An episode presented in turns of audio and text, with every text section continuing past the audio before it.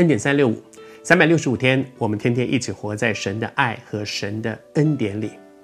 过去这几天，我们一直在分享说，神透过先知耶利米向那个世代许多当权掌权的人，那个有影响力的人说话。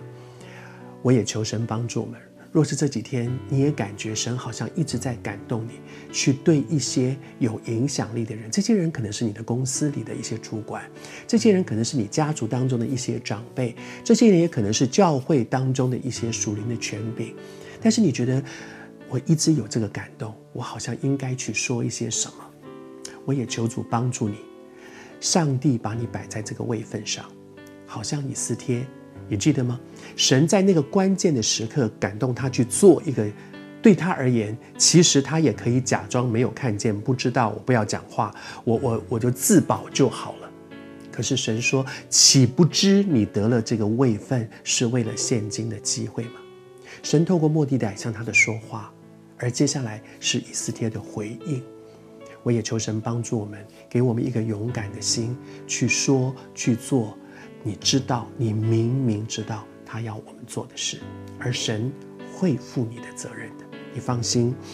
而在这个过程当中呢，接下去我们要看到的是，神做了一件很特别的事，神让耶利米把这么长一段时间来神感动他要要说的话都写下来，都记录下来，一点一点都不可以漏的都记录下来。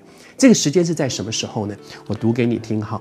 犹大王耶西亚的儿子约雅敬第四年，耶和华的话临到耶利米书，然后耶利米说：“哈，他还说什么呢？就是要告诉他说，你去把这些我给你，我曾经给你的话，一条一条、一笔一笔都记记下来。为什么？为了要提醒这些当权者、这些执政掌权者。而在这个过程当中，这个时间在什么时候？约雅敬的第四年。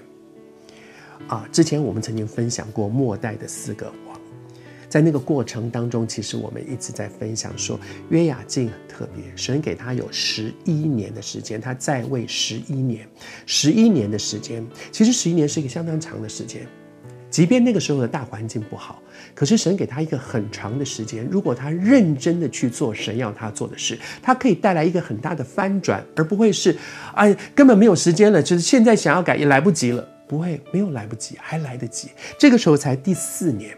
换句话说，如果这个时候他领受了先知告诉他说，从第一天开始，一天一天一天一天，神是怎么样给我们有话提醒、光照、指引，而我赶快认真的去做。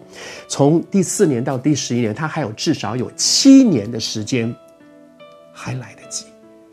上帝给人的提醒不会让人来不及。你现在才讲来不及了，明天考期末考了，你现在才跟我讲，我我预备错，来不及了，不。